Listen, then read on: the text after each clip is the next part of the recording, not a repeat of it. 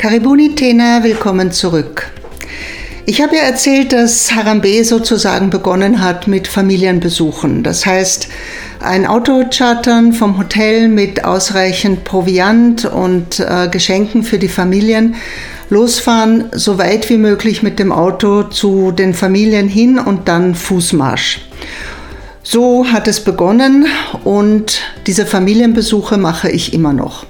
Viele Menschen in Kenia wundern sich, dass die Direktorin der Schule, denn als solches bin ich ähm, in Kenia bekannt und eingeführt, dass also diese für die Bevölkerung doch höher gestellte Person immer noch in die Lehmhütten kriecht und Familienbesuche macht und sich genau anschaut, ob ein Kind auch in einem Bett schläft, ob ein Kind unter einem Moskitonetz liegt, ähm, wie die Wohnverhältnisse überhaupt sind und einfach direkt in den Familien versucht, die Probleme zu erfahren.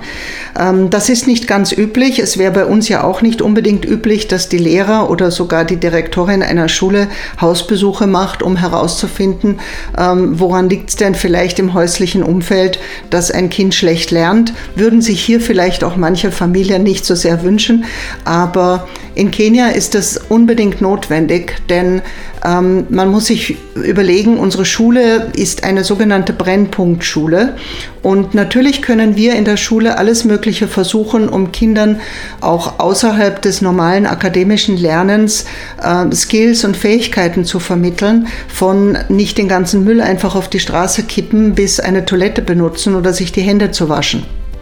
Aber trotzdem ist natürlich sehr viel auch zu Hause zu tun für die Eltern. Die meisten unserer Eltern sind Schulabbrecher, manche sind Analphabeten, viele sind einfach arbeitslos und wir haben auch ganz viele Kinder, wo es entweder nur einen Elternteil gibt oder gar keinen, also auch Vollweisen, wo nur irgendein Onkel oder die Nachbarin oder äh, eine Großmutter die Vormundschaft hat. Und immer wieder mal nachzuschauen, wie ist denn das, das Wohnumfeld dieses Kindes, ist ganz, ganz wichtig, um auch zu verstehen, warum ein Kind vielleicht im Unterricht nicht mitkommt, warum es Bettnässer ist, ähm, warum es Angstzustände hat und so weiter. So einen Schulpsychologen zu engagieren, das ist in Kenia nicht ganz üblich. Und selbst diese Schulpsychologen müssen natürlich viel über das familiäre Umfeld wissen. Und es ist heute nicht mehr so, dass ich alle Familien noch selber schaffe. Bis vor ungefähr vier, fünf Jahren war das möglich. Bei jedem meiner Besuche habe ich so einen großen Teil der Familien persönlich besucht, beim nächsten Mal im gleichen Jahr dann den Rest, ähm, so dass ich innerhalb eines Jahres bei jeder Familie einmal persönlich vorbeigeschaut habe. Ich gebe zu, das schaffe ich heute nicht mehr. Wir haben dafür Mitarbeiter, die das machen und natürlich unsere Paten und Sponsoren dann auch immer mit frischen Fotos, manchmal sogar tagesaktuellen Fotos versorgen. Aber ich versuche trotz alledem bei jedem meiner Aufenthalte, und das ist dreimal im Jahr für drei bis vier Wochen, zumindest vier bis fünf solcher Familientage einzubringen, wo ich so bis zu 10, 12, 15 Familien dann schaffe. Aus der Zeit, wo ich mit äh, Karani durch die Lande gezogen bin, mit sehr, sehr viel Fußmärschen, habe ich natürlich auch viel gelernt. Ich habe ähm, gelernt, wie man so in eine Dorfgemeinschaft hineinkommt, welche Begrüßungsfloskeln es so gibt. Wir hatten ja hier schon eine Folge, wo es um die Sprache geht ähm, nämlich nicht Swahili, nicht Englisch, sondern die lokale Sprache Giriama. Ähm, ich habe das immer sehr bewundert. Karani kam in diese Gemeinschaft von drei, vier, fünf Hütten, die meistens einer Großfamilie gehören. Ähm, und dann ging es los mit so einem ganzen Begrüßungskanon. Ähm, inzwischen weiß ich natürlich, was das alles heißt und habe es auch gelernt, verwende es selber manchmal. Ähm, also das beginnt dann so, Uza Lamukadze, die Antwort ist Lamuka, mm, äh, Simanyawe, Lamuka, Dovizzo. Und dann fängt man eigentlich erst an mit dem dem echten Gespräch. Wie läuft das heute ab? Wir haben natürlich heute ein Auto. Wir müssen keins mehr anmieten. Ich habe ein eigenes Auto, wir haben ein Schulauto ähm, und unser Fahrer Michael, der auch gleichzeitig unser Fotograf ist, die Fotos macht und ein ganz toller Mensch ist, der die Familien auch gut kennt und zu dem die Kinder aufschauen und Vertrauen haben. Ähm, der bringt uns wieder ziemlich nah dorthin, wo wir ähm, dann unsere Familien finden. Ähm, es gibt immer wieder noch einen kleinen Fußmarsch, weil man natürlich nicht in jedes Gebüsch hineinkommt und jeden Feldweg befahren kann. Äh, wir kommen dann in die Familien. Die, die schon länger dabei sind, wissen, wie das Ritual jetzt geht, was ich alles so wissen möchte, welche Fragen ich stelle.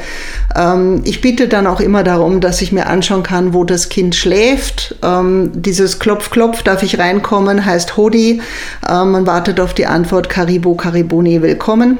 Und dann schlüpfe ich in diese Hütten hinein. Und ähm, ich muss sagen, manchmal ist das wirklich hardcore, weil man natürlich dort auch sehr viel Elend, sehr viel Schmutz, sehr viel Dreck findet. Es leben die Hühner, manchmal die Ziegen mit dem gleichen Raum. Es wird drinnen gekocht mit Holzkohle, ähm, eine große Rauchentwicklung. Ich persönlich habe ein ganz großes Problem mit Spinnen. Das heißt, ich muss mich immer erstmal umschauen, ob da nicht irgendwo eine baumelt oder an der Wand sitzt. Und ich kann euch versichern, die Exemplare sind ein bisschen größer als die, die wir hier von uns kennen. Auf jeden Fall schaue ich mir dann an, an allererster Linie mal, wo schläft das Kind? Gibt es ein Bett? Gibt es eine Matratze? Ist diese Matratze in einem halbwegs guten Zustand? Gibt es vor allem ein Moskitonetz?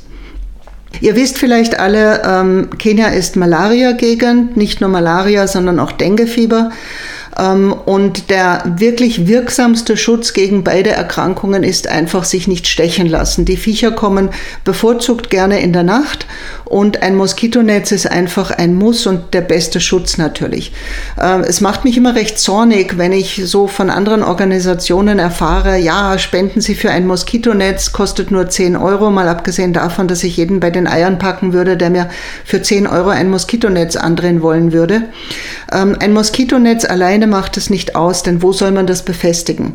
Ähm, ich habe das natürlich gesehen in Hütten, oben irgendwo am Dach fährst, dann hängt das so unvollkommen herunter, ähm, ist meistens kaputt, zerrissen. Wie sollte es auch anders sein, wenn Menschen auf dem Lehmboden schlafen und in der Nacht vielleicht mal auf die Toilette müssen und drei, vier, fünf Kinder äh, mit diesem einen Moskitonetz geschützt werden. Ich schaue mir also immer an, als allerwichtigstes gibt es ein Bett, oder gibt es zumindest eine Matratze, unter die man dann dieses Moskitonetz am Boden drunter stopfen kann, sodass tatsächlich äh, äh, diese äh, Viecher nicht mehr reinfliegen können.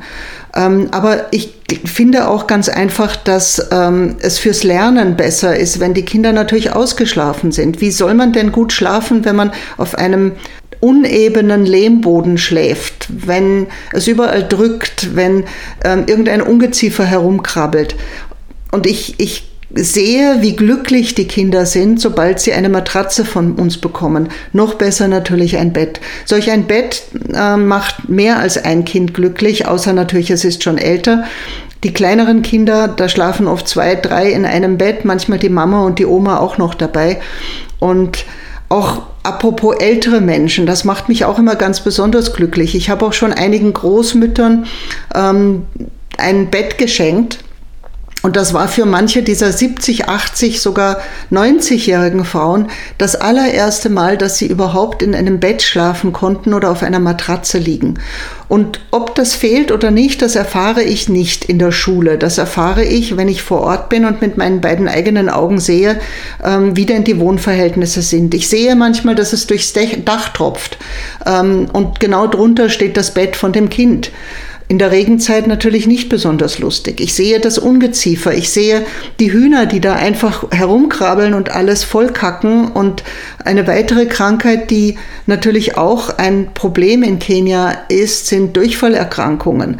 Ähm, bleibt natürlich nicht aus, wenn ich, wenn ich ständig in dem gleichen Raum esse, schlafe, mich wasche, wo, wo Tiere leben. Eine besonders tragische Situation betrifft junge Männer, und junge Männer bedeutet ungefähr schon so ab 12, 13, 14. Das heißt also, sobald ähm, ein Bursche, ein Bub in die Pubertät kommt, in die Geschlechtsreife kommt, muss er meistens die Hütte verlassen. Ähm, vor allem dann, wenn ähm, Schwestern da sind. Ähm, ist ein bisschen wie in der Tierwelt. Ich, mich erinnert es immer an die Elefanten, wo dann die Jungbullen außerhalb der Herde alleine durch die, durch die Steppe marschieren, weil im Grunde genommen nur die Mädels zusammenbleiben dürfen. Und ich habe ganz oft erlebt, dass diese jungen Männer dann im Ziegenstall schlafen oder einfach nur im Freien schlafen und manchmal hm, sich mit Lehm so ein, eine kleine notdürftige Hütte bauen Und das macht mich natürlich auch immer sehr traurig und auch da versuchen wir zu helfen, indem wir sagen, okay, vielleicht geht sich ein Anbau an die Hütte aus, sodass der junge Mann einen eigenen Bereich hat. Ähm, und seit wir in unserer Schule Internat anbieten, ist das natürlich um vieles besser geworden, weil da betrifft diese Situation natürlich nur noch die Ferien. Was ich auch ganz oft erfahre, sind ähm, natürlich Familienverhältnisse. Andere Geschwister, gehen die in die Schule, gehen sie nicht in die Schule. Es ist mir schon ganz oft passiert, dass ich im Gespräch mit einer Familie äh, den Kopf hebe und dann aus den Augenwinkeln auf dem Nachbargrundstück, so halb hinter dem, der Hütte verborgen, schauen mich plötzlich zwei Augen an und irgendwas ähm, klingelt dann in mir, irgendwas berührt es dann in mir und ich lasse dann dieses Kind meistens kommen, wings herbei. Ähm, mit, mit Zuckerl geht das immer und erkundige mich dann, warum bist du nicht in der Schule? Es ist heute ein Schultag und erlebe dann oft wirklich dramatische Zustände, dass dieses Kind mir sagt, ja, Mama hat versprochen, morgen darf ich gehen. Und die Mama schüttelt den Kopf und deutet mir, nein, es gibt kein Morgen, sie haben einfach kein Geld dafür. Oder eine Familie, wo äh, zuerst für den Sohn gesorgt wurde oder eine ältere Schwester, die in die Schule geht und die Jüngeren, für die ist einfach nichts mehr da. Und ähm, wenn ein Kind dann mal das Alter von acht, neun, zehn Jahren erreicht hat, ist der Zug abgefahren. Dann können wir diese Kinder in das bestehende kenianische Schulsystem nicht mehr einfädeln. Und all das erfahre ich nicht, wenn ich in einem klimatisierten Büro sitze oder nur im Auto durch die Lande fahre, ähm, sondern das erfahre ich nur, wenn ich tatsächlich in diese Familien hineinkomme und meine Fragen stelle. Ähm, es gibt eine Art Slum-Gegend ähm, direkt am Fuß unserer Schule. Von dort haben wir sozusagen, äh, es klingt jetzt ein bisschen brutal, die meisten Kinder geerntet. Äh, diese Gegend nennt sich Old Ferry und ähm, dort bin ich eigentlich sehr, sehr gerne heute. Eine Gegend, wo mir immer wieder Menschen sagen, ah, traust du dich da rein? Ist ja auch nicht ungefährlich, Drogen, Kriminalität. Ähm, ich muss sagen, ich fühle mich da eigentlich sehr wohl und ähm, wir haben ja diese blau-weiße Schuluniform oder diese blau kariert hellblaue Schuluniform.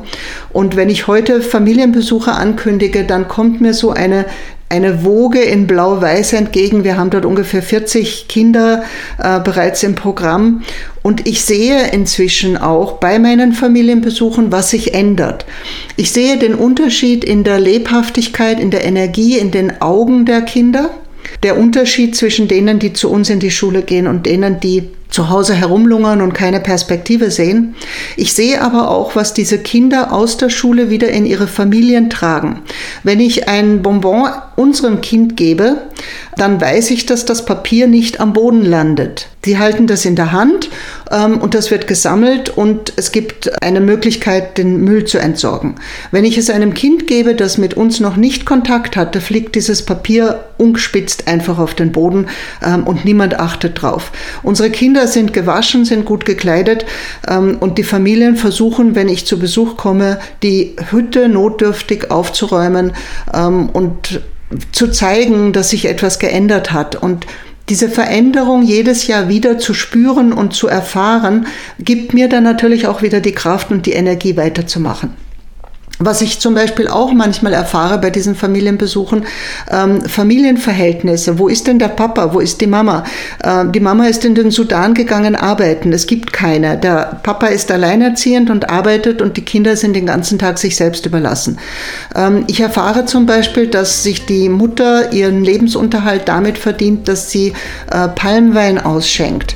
Ähm, ich kann mir das dann natürlich gut zusammenreimen, warum das Kind in der Früh in der Schule so müde ist, denn ähm, diese, diese kleine Bar zu Hause, wo ständig bis um Mitternacht oder noch später äh, Besoffene herumhängen, ist natürlich auch kein Umfeld für ein Kind, ist auch vor allem kein Umfeld für ein heranwachsendes Mädchen.